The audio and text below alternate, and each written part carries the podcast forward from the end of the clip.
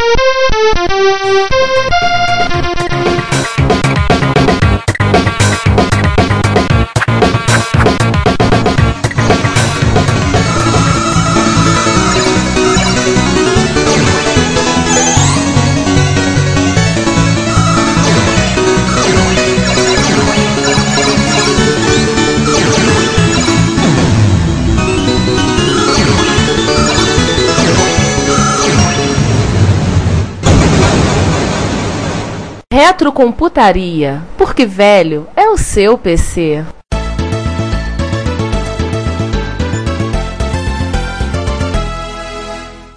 Pois é, esse aqui é o episódio que estava planejado para a nossa conversa com o professor Pierluigi Piazzi, falecido no dia 22 de março de 2015. Mas ao invés de descartar esta pauta, resolvemos render uma homenagem, agora póstuma, a esta pessoa que contribuiu de uma maneira singular à informática brasileira e às vidas de tantos usuários de Sinclair e também de MSX. Sendo assim, ao contrário da costumeira brincadeira que abre os episódios, nós decidimos começar lendo a introdução do livro Aprofundando-se no MSX. Turing foi um matemático inglês que realizou estudos em cibernética. É dele o famoso critério conhecido por todos os que lidam com inteligência artificial. Imagine algo trancado numa sala que você não possa ver, mas com o qual você possa dialogar através de um terminal, tipo Telex. E após um tempo suficientemente longo você não conseguir descobrir se trata-se de uma máquina ou de um ser humano, com certeza o que está trancado na sala é inteligente. Quem assistiu 2001, por exemplo, percebe-se que HAL, o computador de bordo, passaria tranquilamente neste teste.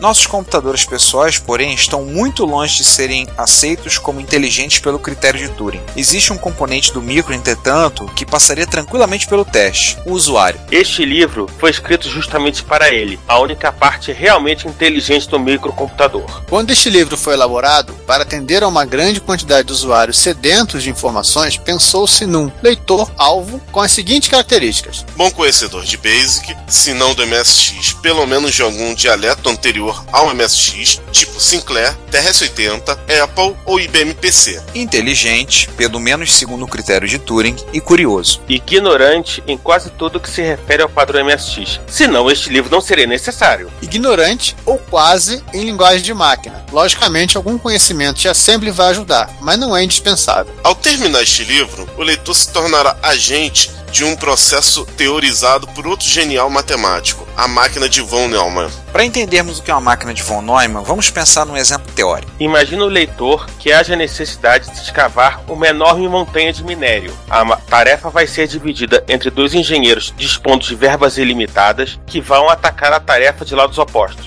De um lado, temos um engenheiro tecnocrata, que vai, em primeiro lugar, fazer um estágio nos Estados Unidos para ver como se desmontam montanhas e que equipamentos importar. Obviamente, será formado a Montanha Brás. Serão definidos organogramas, fluxogramas e outros gramas. Será montada uma fábrica de tratores com uma produção de centenas por mês e os trabalhadores de terraplanagem serão iniciados a todo vapor para cavar o lado tecnocrata da montanha. Do outro lado, temos um engenheiro criativo que, além de estudar terraplanagem, se diverte com cibernética. Ele projeta e fabrica um único trator desengonçado, lento, mas que usa a matéria escavada da montanha para construir outro trator, idêntico ao original. Esta é uma máquina de von Neumann. É claro que, do lado de cada montanha, os trabalhos começarão num ritmo muito mais lento que do lado tecnocrata. Para um observador desprevenido, olhando apenas o processo inicial, o lado cibernético perderá a corrida. Existirá um dia, porém, em que a progressão geométrica das máquinas de von Neumann equilibrará a progressão aritmética dos tratores tecnocratas. A partir deste momento, o atraso será eliminado a passos gigantescos e a quase totalidade da montanha será engolida pelas máquinas de von Neumann. Como o leitor já deve ter percebido, os seres vivos, incluindo o próprio homem, são um caso particular de máquinas de von Neumann. O Monolith 2001 é outro tipo, mas isso já é outra conversa. Agora surge a pergunta: Em que sentido o leitor deste livro se transformará numa dessas máquinas? A resposta é simples. Se a nossa equipe usasse todo o know-how que tem para produzir software para o MSX, o usuário de nossos produtos seria um simples consumidor. Usando o mesmo know-how para escrever um livro onde são explicados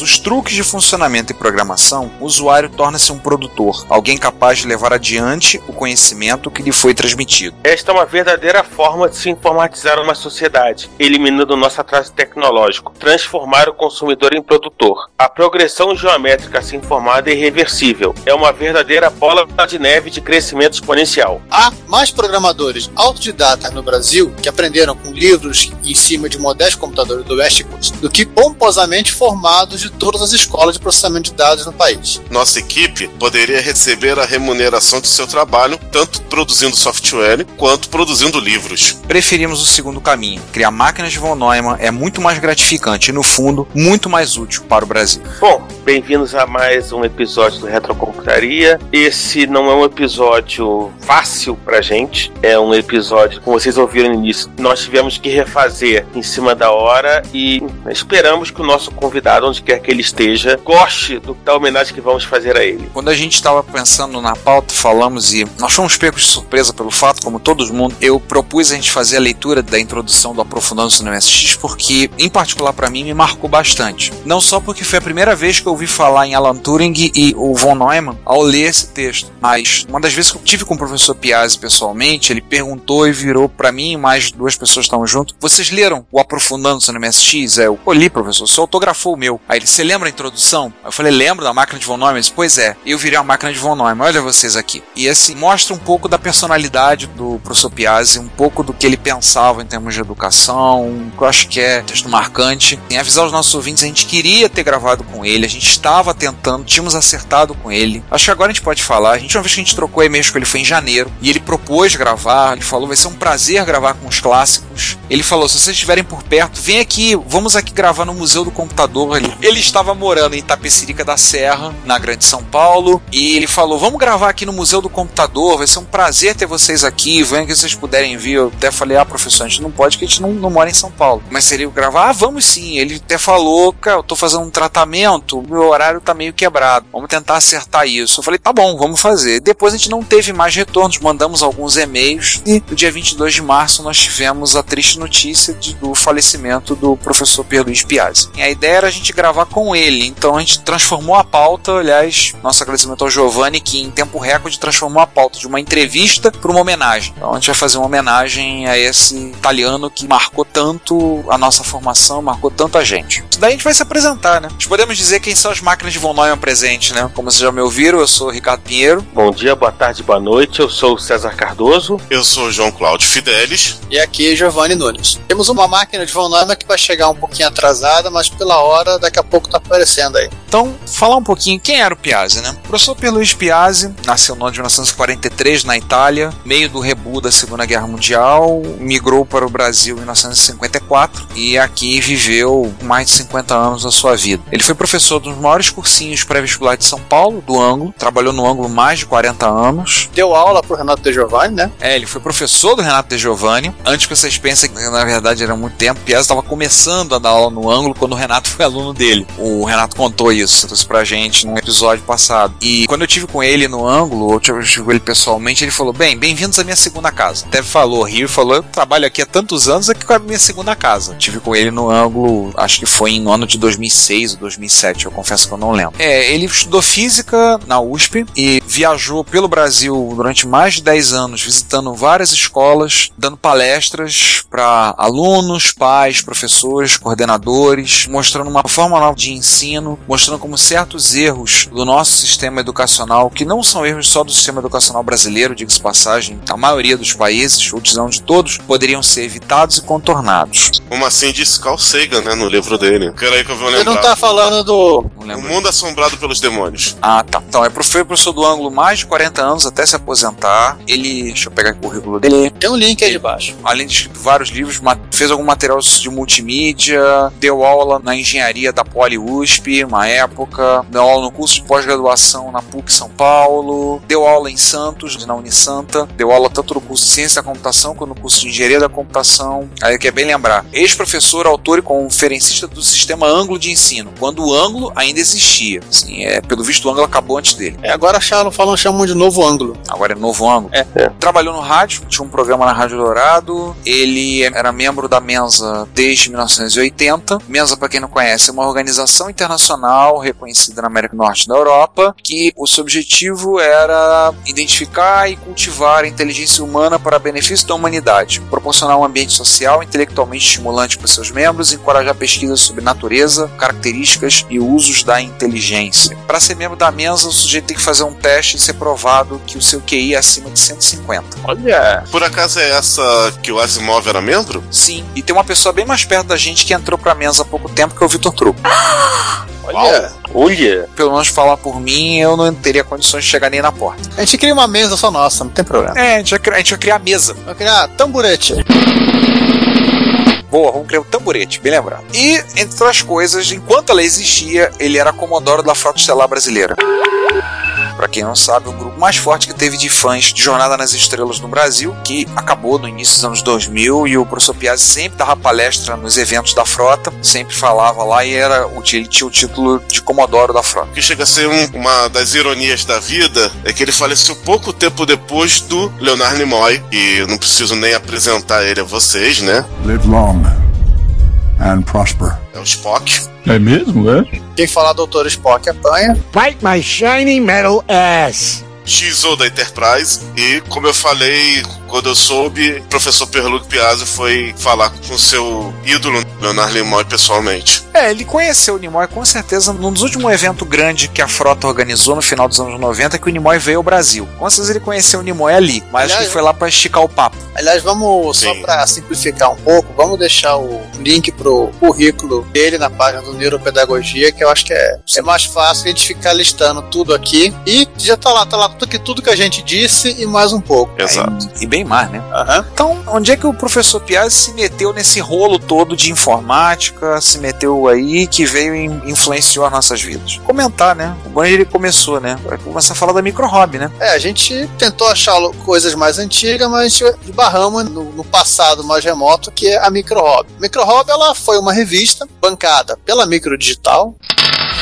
Ser sinceros aqui. A própria Micro Hobby, ela não escondia isso, porque ela botava na- no expediente que Micro Hobby é editada mensalmente por Micro Digital Eletrônica Limitada, divisão Micro Hobby. A gente não tá inventando nada. Ela originalmente era chamada de usuário do TK, sendo primeira edição edição seguinte já vai passar a trazer o título Micro Hobby. Ela foi publicada entre março de 83, que foi o número 0, até julho de 86, a número 33. Aliás, ela, apesar do nome, ela também era uma revista de, de Sinclair, né? Ela não tem nada a ver com a Micro Hobby espanhola. Tem, e aí tem vem outra material- ironia da vida, que a gente sempre chamou o pessoal da microdigital de pizzaiolos etc. E eles foram chamar logo nosso professor italiano pra ver se a massa tava boa, né? Ai, caramba! Pois é. E a- uma outra curiosidade, na verdade, a Micro Hobby brasileira, ela é anterior à Micro Hobby espanhola. Ah, será Pelo menos quase um ano. Será que os espanhóis co- copiaram nós ou foi uma mera coincidência? E a Micro Hobby nem era a revista de Sinclair, né? Era uma revista MSX, né?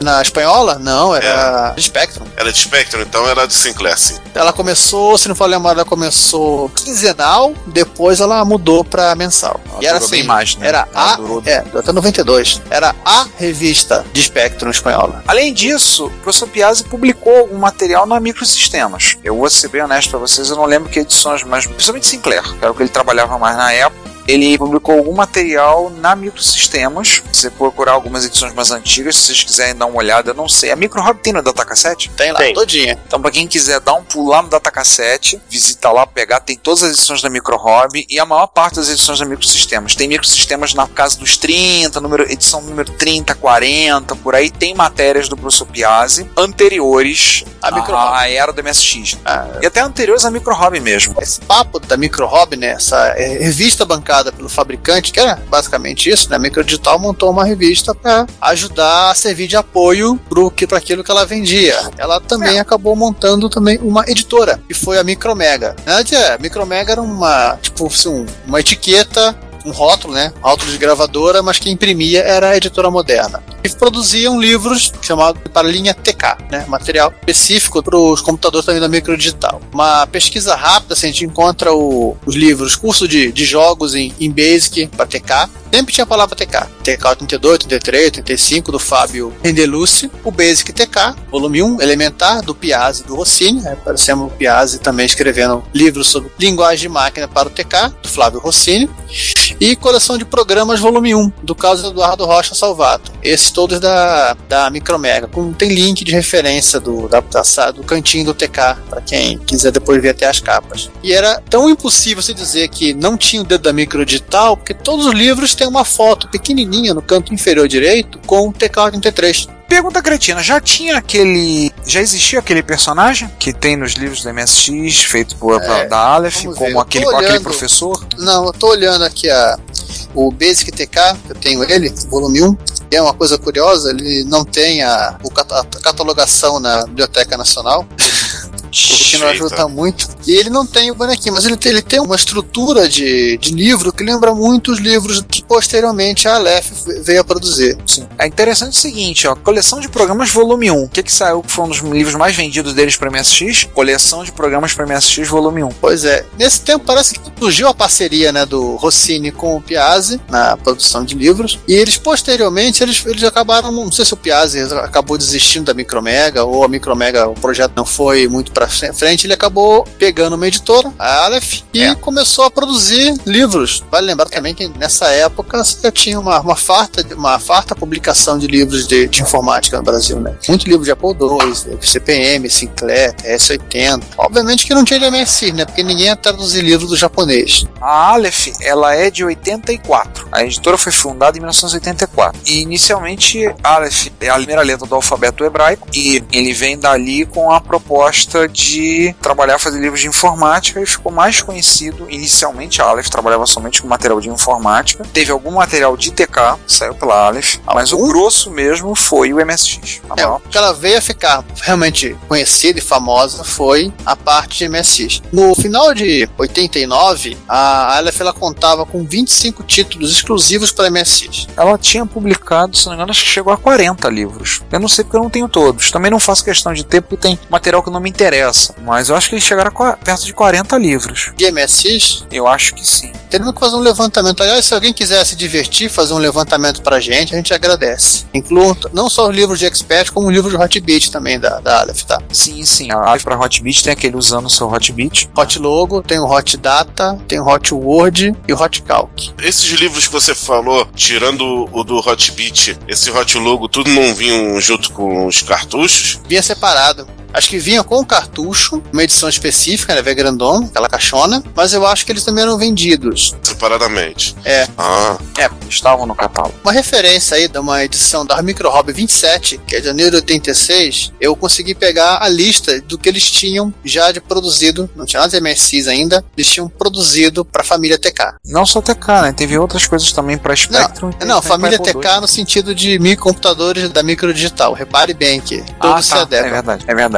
É, só de TK tem TK existe 81, né? Tem tem Tem bastante 17 livros. 17 livros. Inclusive o próprio Basic TK, que eu citei como da Micromega, né? Mas também aqui disponível nos volumes 2 e 3. E o coleção de programas volume 3, jogos em linguagem de máquina volumes 1, 2, 3, e as continuações do livro da Micromega. Olha, tem até alguns livros sobre TK2000. Sim, tabela de mnemônicos, um livro de assembly, um guia de pro- do programador DOS para Apple, no caso TK2000, e para o Spectrum um livro que era o Explorando TK90X. Olha, muito provavelmente esse livro deve ter sido usado como bíblia para quem convertiu os jogos do, do Apple para o TK2000. Ou Deve ter sido de extrema importância esse livro da Aleph. Quem foi usuário do TK2000 da época, manda por favor pra gente comentar dessa experiência. Se o livro da Aleph realmente ajudou aí o, o povo do TK2000 a converter os jogos. Vamos, queremos ouvir essa experiência. Mas a grande verdade é que os verdadeiros best-sellers da Aleph né, foram aqueles dois livrinhos, né? O Dominando o Expert E o Linguagem Basic do MSX. Talvez por eles virem com a máquina. Tem, era uma publicação da editora. Mas é, não tava lá, editora Aleph, se você É, for olhar. mas-. Ô, fala. Mas, Giovanni, Oi, eu acho que a gente precisa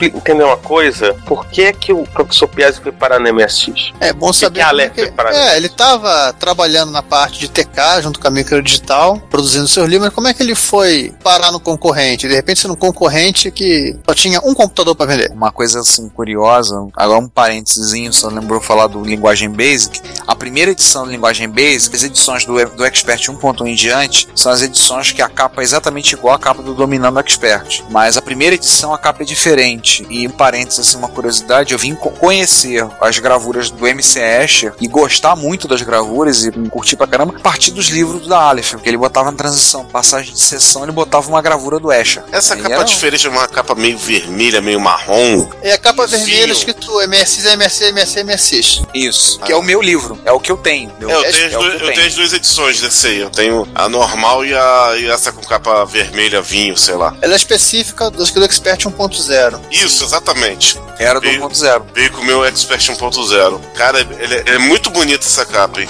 Sim, sim. É o que eu tenho aqui na estante. Aliás, tem uma coisa a colocar. Então, o que, que aconteceu pro Piazzi parar? Como é que ele foi parar lá, trabalhar com a MSX? Bem, a história é o seguinte: contou-me ele essa história. Como ele era uma pessoa já mais ou menos conhecida no meio, né? Tinha publicado na Microsistemas, tinha sido editor da Micro Hobby, trabalhado com editoras e basicamente era um cara conhecido no métier. Foi feito um convite a esse pessoal para conhecer o Expert micro da Gradiente. Um tempo antes, o professor Piazzi ganhou de presente um relógio de pulso de um amigo que tinha viajado para o exterior e o relógio colocava algumas informações em japonês, se eu não me engano, no dia da semana. Hum. Colocava o dia da semana em japonês e tinha a opção de trocar para inglês. Só que deu um problema no relógio e travou e só ficava no japonês. Em vez de ele tentar consertar, ver, não conseguia consertar, do relógio ele pensou assim: bem, eu vou fazer o seguinte, eu vou aprender como é que é para ler em japonês, que são só 7 ideogramas, para saber o dia da semana. Fica mais fácil do que consertar o relógio. Eu vou aprender isso aí, tá bom, vou decorar. E aí ele foi para apresentação. Posteriormente, tá lá, conta-se que estava a apresentação, estão mostrando um monte de coisa, não sei o que, apresentando do micro. Acho que botaram uma tabela de informações. Ele tinha dito para mim que era tabela ASCII, mas eu acho que isso não tem na tabela ASCII do MSX, pelo menos não tinha. O MSX visto. do ponto 1 tem vários kanjis perdidos. No começo da, da tabela, entre 0 e 31 e em 128 em diante. Vejam no MSX1. Aí assim, ele encontrou uns kanjis, aí eles comentaram, falaram que tava lá, tinha coisa que a gente tava entendendo. Aí ele lá no meio, abusado, Hum.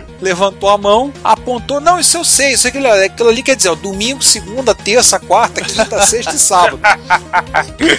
Diz ele que o Eugênio Staub levantou da cadeira, contrata esse cara agora, esse cara sabe ler japonês, contrata ele. Aí ele contou isso pra mim e falou: "Se foi assim que eu fui parar na Gradiente. Ao contrário do que parecia, ele trabalhou na Parada Gradiente em São Paulo mesmo. Ele não foi pra Manaus. Pra Manaus. Acho que ele chegou aí na fábrica. Não trabalhou em Manaus. Ele trabalhou em São Paulo mesmo. Até porque em aí Manaus ele- fazia videogame, né? É verdade. Em Manaus fazia videogame. O teclado era feito em São Paulo, botava um teclado e saia computador. Então. É E aí, isso quando- gerou tanto mimimi da parte do pessoal que não gostava do MSX. Ah. Não, mas essa história depois ficou clara, essa história do teclado. Ele saía como videogame de. pra botar o teclado só em São Paulo. Sim, mas é, Ah. você sabe que um, um detalhe, pra quem é detrator, é, é um escândalo. É, pra quem quer detrator, falou, um pingo é letra. Exatamente. Uma outra história que ele contou pra mim quando ele esteve presente, acho que foi no encontro de Brasília, que ele foi lá ser ovacionado pela cria dele. Aliás, Sobre ele o- disse que a autoestima dele subiu 15% quando soube que a gente lembrava dele e a gente gostaria que ele fosse ao encontro. Ó. Que é sobre o comando Basic. Ele, ele, quando ele estava escrevendo o manual do Basic, né? Ele, o que, que esse comando faz? Eu não tô entendendo. Ele começou a pesquisar dentro da Gradiente, que a equipe técnica, quem sabia o que era aquilo. Cada um ia jogando pro outro cara, jogando pro outro cara, jogando pro outro cara. No final ele chegou perto dos que era o o chefe lá e falou: Olha, tô com uma dúvida, preciso saber quem é a pessoa que você tem aqui nesse exato momento que mais sabe de MSX. O cara falou: Você. Ai, caramba! Sabe qual é a, a parte mais irônica? Era é verdade. isso- não, não era só por causa que era verdade, que a gente já falou em outros episódios que isso aconteceu em outras empresas nacionais. Sim, o pessoal não tinha o conhecimento. E o Basic, pra quem vende Basic, não faz o menor sentido, porque ele é um ponteiro. Ele é pra manipular a proposição das tabelas, né? Das É a ta- tabelas de é tabela, basicamente é uma cópia da tabela do VDP. Fim da história. você que é um pouco técnico, o, o BIOS da MSX ele não mexe oficialmente nesses valores. Ele a BIOS ela cuida durante a interrupção de fazer essa atualização, mas o correto quando você programa na MSX é que você não escreva diretamente o registrador no VDP. Hum. Você coloca o endereço num ponteiro de memória onde aponta o base e você lê dali também. Escrever diretamente você está tá pedindo para dar, dar, problema. Em resumo, é um comando muito atrelado à arquitetura da MSX. É específico seja... da arquitetura da MSX. Quando você hum. tem a, a, interrupção do VDP, que os 80 é informado que, ó, não estou dizendo tela, tem uma série de rotinas que são,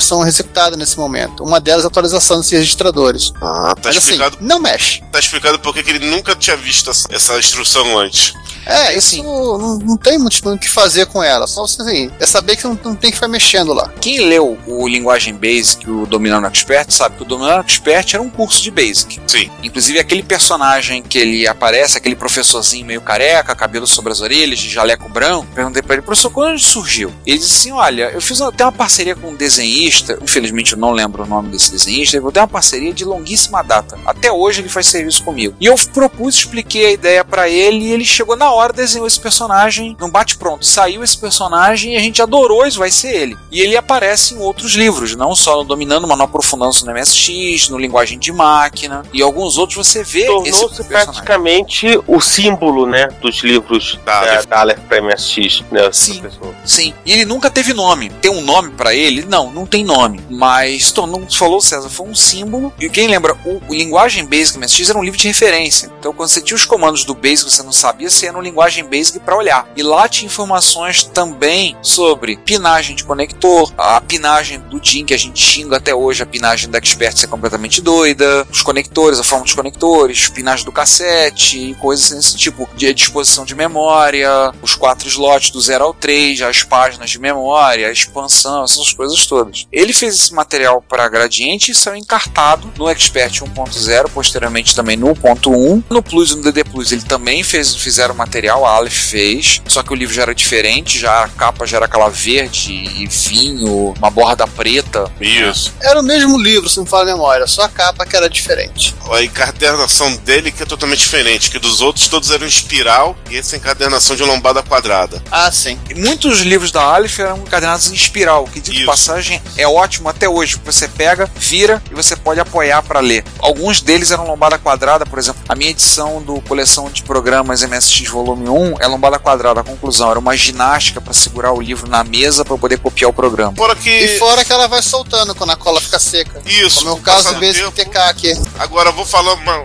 praticidade, mas é melhor cadernação para se ler no banheiro. Oh yeah.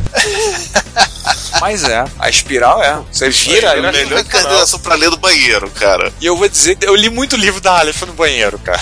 Eu levava livro, a gente viajava, período de férias, às vezes. Eu ganhei muito livro da Aleph de Natal e levava o livro para ler. Assim, ia ler, meus pais, a gente viajava. Às vezes, vamos passar uns dias fora, num hotelzinho no interior do estado do Rio de Janeiro, para descansar um pouco. Tô eu levando o livro da Aleph debaixo do braço para ler. Levava junto. Não levava o micro, que era muito mais complicado, né? Ainda mais sendo expert. Mas levava o livro direto. Ia, ficava lá, sentado. Nerd desde pequeno, né? Não tem é, jeito. Tudo, tudo pra não ter interação humana. Pois é, em vez de ficar lá jogando vôlei na piscina, mas de tarde, tô eu lá com o livro da Aleph lendo. Tô eu lá viajando na maionese, lendo os livros e curtindo. Apesar da, da questão assim, a Aleph ficou, alguns dizer, na época da guerra, entre aspas, Gradiente versus Sharp, e como eles fizeram o material que saiu encartado no Expert, quando a gente falava, ah, só publica o material para o Expert. É, Tanto que eu lembro que no 100 dicas, ou no mais 50, acho que no 100 dicas para MSX, eles trazem uma dica para você identificar se o micro Expert ou Hotbit. Basicamente, ele lê aquela mensagem que dá na inicialização, lê se está escrito gradiente, você sabe o gradiente, se não é, ele diz que é Hotbit. Não é uma dica é, não é uma dica completa, porque se você rodar isso no MSX importado, vai aparecer. Vai dizer que ele é um. Coisa. Ele vai dizer que é um Hotbit, né? Não, e se você rodar isso no, no Expert Plus, ou no DD Plus, ele vai achar que é um Expert.0 e vai, e vai tentar chavear a memória como se tivesse no Expert 1.0 e é, não no Plus. Você vai pressupor que a memória tá no slot 2, bonita, linda e maravilhosa. Assim, é aquela coisa. É, e aí eu acho que é até um momento da gente relembrar. A gente sempre fala, né, Ricardo? É, é fácil ser engenheiro de obra feita, quase 30 anos depois você falar que era uma dica errada. Pois é. mas é. era, primeiro, era o que tinha na mão. E no contexto né? a, a, da a, época nem existia o Plus. É. Na época tem que lembrar isso, era o que tinha na mão. E mesmo sabendo, você pode dizer, ah, talvez deveria ter sido pensado no fato de que poderia em algum momento a Gradiente mudar a posição dos slots de memória e colocar. Mas, cara, mas primeiro, mesmo que a Gradiente já tivesse pensado nisso quando saiu o 100 dicas, provavelmente eles não iriam é, compartilhar com a Aleph essa informação, porque provavelmente ainda deveria estar na fase inicial do micro, em que você não compartilha informação com tocadeira produtiva. Você vai compartilhar depois lá na frente, quando tiver uma coisa mais pronta. Tipo É, nas lojas. Só contar um segredo Não, pra não. vocês. Não, não, eu tô falando, João, por exemplo, o seguinte: vamos imaginar que no momento que tivesse saindo o aprofundando, a Gradiente começasse o projeto do Plus. Mesmo que a Gradiente já tivesse começando a pensar no projeto e automaticamente, tipo, vamos, sei lá, vamos mudar a posição de slot pra ficar melhor pra expandir ou por algum outro motivo, eles não iriam compartilhar isso com a cadeia produtiva deles, que particularmente era a Aleph, que era quem produziu os manuais, porque ainda estava muito cru. Não deveria ter nenhum protótipo. Provavelmente, eu tô imaginando aqui, saiu ali pro 89,90, o primeiro protótipo deve ter saído no final de 88. Assim, pensando em termos de uma época que provavelmente demoraria talvez um ano e meio, dois anos entre começar a ideia de um micro e colocar na loja. Então, de qualquer maneira, não iria dar tempo. Hein, César? Fora o, aquela, a suspeita que a gente, a gente sempre tem, né? De que o Expert Plus deveria ser um MS12. Então, de repente, os caras tiveram que voltar todo o planejamento deles para consertar esse troço. Sim. Aliás, eu vou, Verdade. vou- vou contar um segredo para vocês. É incrivelmente complicado você produzir uma rotina que verifique em todos os slots. dizer, Primeiro, primeiro verificar quais são os slots que tem coisa, depois verificar se nessa coisa tem RAM. Basic até tem uma rotina chamada zero, que é que dá boot na máquina. Teria que pegar essa rotina e escrevê-la de forma a adaptá-la de forma a você poder utilizar na sua aplicação. É um trabalho desgraçado fazer um troço desse. Porque depois que você fez isso tudo, você tem que botar a máquina com uma mapeamento de slot que ela estava antes. Voltar ao que era. Então, assim, era mais fácil pro programador. Ah, só tem dois micros no Brasil: Expert no a RAM no slot 1, no Heartbeat RAM no slot 3. Acabou. Não vamos me preocupar com o resto. Até porque era um problema que não existia, né? Aí depois o Plus que foi pro slot 3, né? É, porque eu, eu acho que o, o soltando no Aliás, o slot 3. Expert, o Expert era slot 2, o Hotbit era slot 3. Aí no Plus jogaram pro 3 também. É, a especificação do padrão MSX fala que a RAM pode fi- ficar em qualquer lugar. Os fabricantes convencionaram e tornaram de forma prática, até por conta dos engines, deixar a RAM no slot 3, porque depois eles expandiam só o 3 com o rádio que eles- a máquina tinha embutido, deixando o slot 1 e 2, que era a parte de, de cartucho, liberada, né, para o cara fazer o que ele quisesse, e o slot 0 para ele expandir ROM, que é o mapa de qualquer máquina, MSX2, 2 Plus e Turbo R em diante. É, com exceção do meu da VC, por exemplo, que a RAM tá no slot 0. É, tem essas micro malucas. Não, o único não. O meu Sony anterior, que agora não tá mais comigo, foi eu vendi, a RAM também ficava no slot 0. Então, depois eles foram arrumando isso para tornar mais prático. Acho que, inclusive, quem fez isso foram os engines, porque eles já faziam um trabalho de PPI, já deixava pa-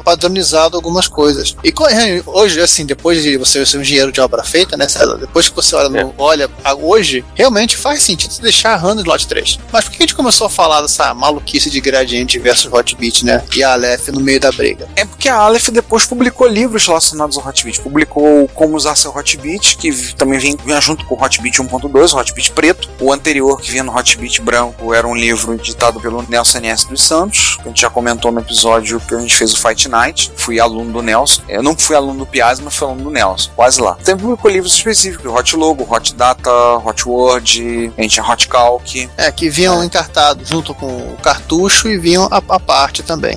Vale lembrar que teve um livros da Aleph, teve o curso de Basic volume 1, promessa de fazer mais dois volumes que não saíram. Teve o curso de música, volume 1, que é um dos livros assim muito bons para aprender música até hoje. E de astrologia também é deles, é, né? Tem, tem um de astrologia com o autor era Luiz Tarcísio, se eu não me engano. Tem um de circuitos eletrônicos, É, esse eu tenho esse aqui. que era para simular, acho que até se chegava a ponto de simular o osciloscópio, alguma coisa do tipo. Tinha até um circuitinho que você podia ligar na paralela, se eu não me engano. Tinha programação avançada para MSX, eu tenho linguagem de máquina para MSX, ensinar assembly. Tem programas, mais 50 programas, É, tinha, é, tinha coleção de programas volume 1 e volume 2, você tinha o, os 100 manuais, o manual do Astex foi produzido, editado e impresso, apesar dele vir encartado no, no cartão de 80 colunas, né? Ele foi feito pela própria Aleph, inclusive usando o Astex. Oh, legal. Tinham dois que foram muito sucesso deles, o 100 dicas e o mais 50 dicas, que vinha naquele formato escrito, bem dimensado. Aliás, uma coisa que o Piazzi falou assim, que eles eram muito elogiados, porque todas as as dicas que eles davam no livro funcionavam. É importante. Aí ele virava e dizia, assim: Mas não era óbvio que tinha que funcionar? A gente testava tudo. Tudo que a gente botava lá e botava no papel, tudo a gente rodava nos micros antes e testávamos. para ter certeza e verificávamos o código se está tudo certinho. Aliás, uma curiosidade pessoal, hoje em dia, né?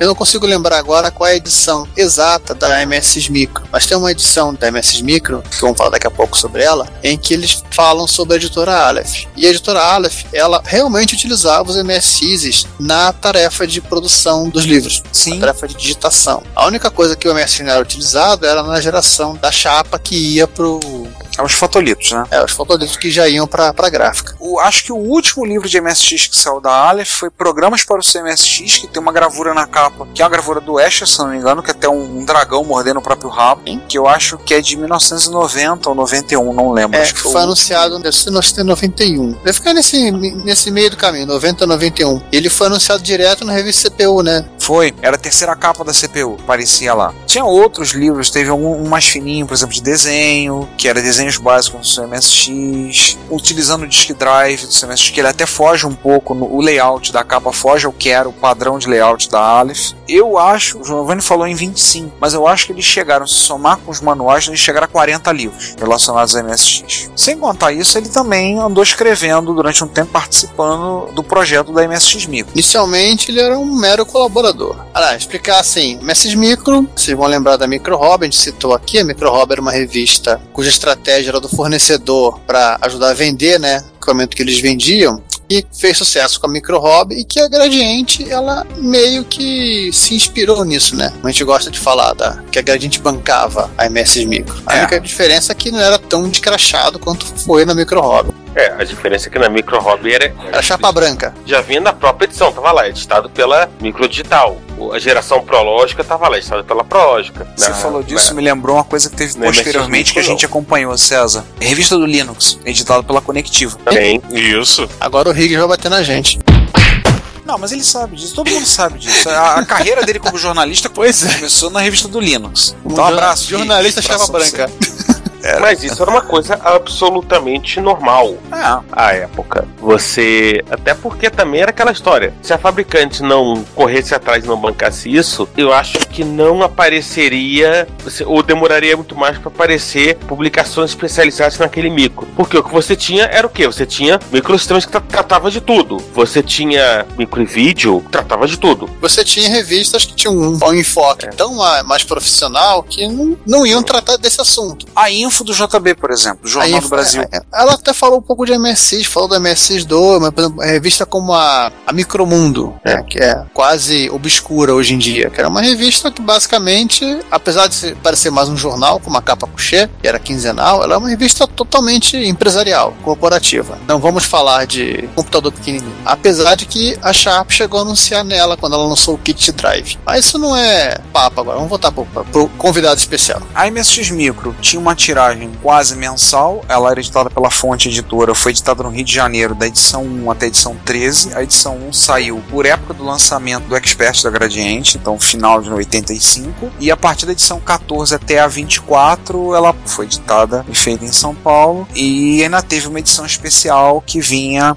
aquela clássica imagem da Marilyn Monroe do Andy Warhol, né, de óculos escuros, que essa vinha encartada nos micros da linha Plus. Ela tinha uma periodicidade quase mensal. Assim, no início era mensal, depois eu lembro que da 13 para 14 ela ficou fora muito tempo na banca. Da 14 em diante ela já migrou para São Paulo, então ela já mudou um pouco o foco. Aí ficou meio mudou- CPU. Não, mas aí que tá, a gente até comentou no episódio 29 que ela tinha uma diagramação mais moderna, mais bem feita, era uma revista bem mais colorida. Ela tinha uma seção colorida, falavam de jogos, tudo. Foi o primeiro lugar onde eu vi Metal Gear. Falar de Metal Gear foi lá. Aliás, não só o Metal Gear, como muitos jogos foram colocados na- nas páginas coloridas.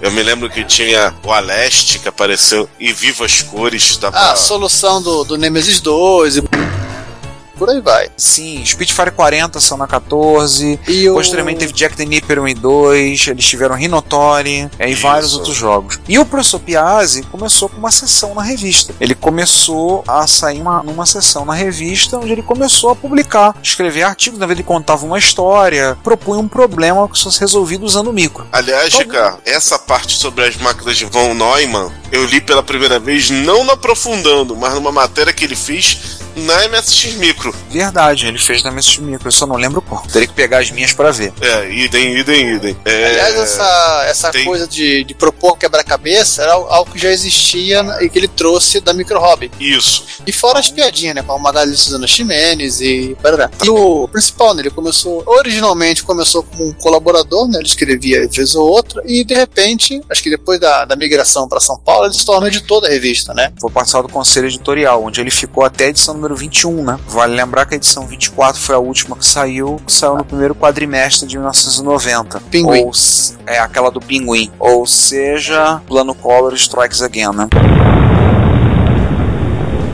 Pois é, é. demorou a sair e saiu logo depois, no começo de 90. Então. Ah, eu falei da revista da capa da Mary Monroe do Andy Warhol. É lembrar que essa edição era sob encomenda, um detalhe que é importante. Além tinha inserção de propaganda da Gradiente né? nessa edição, foi feito sob encomenda, né? O que tinha lá, é, se você for olhar essa edição, você vai encontrar basicamente dizendo o que você podia fazer com o MSX. É um catálogo uma, de software. É, e uma, um catálogo de software nacional desenvolvido para linha até então. Você vai encontrar. Eu brinco, digo que essa edição era a edição 25 da MSX 1000. Ela é mais para 23 3,5. É, verdade, eu sei, mas que seja. E ela tinha, o formato da MSX Micro era basicamente as mesmas coisas da época, né? Matéria sobre hardware, dicas de programação, jogos, como a gente já comentou. A partir da edição 14 tinha um jogo que era a parte central, com as soluções, como falou, tem a solução do Nemesis 1. Do 2 também. Do 2. Teve do 2 também? Tem. Teve. Jesus, dois do trabalho. E aquelas fotos, todo cara, eles fotografavam. Pausa, foto pausa, foto. Não, pausa. o mistério já foi solucionado. Aquilo era captura via Game Master. Ah, então menos pior. Agora eu que fiquei um pouco uh, boiando. O que seria um Game Master, Giovanni? O Konami Game Master, o cartucho, Ah, tá. o cartucho de cheat da Konami.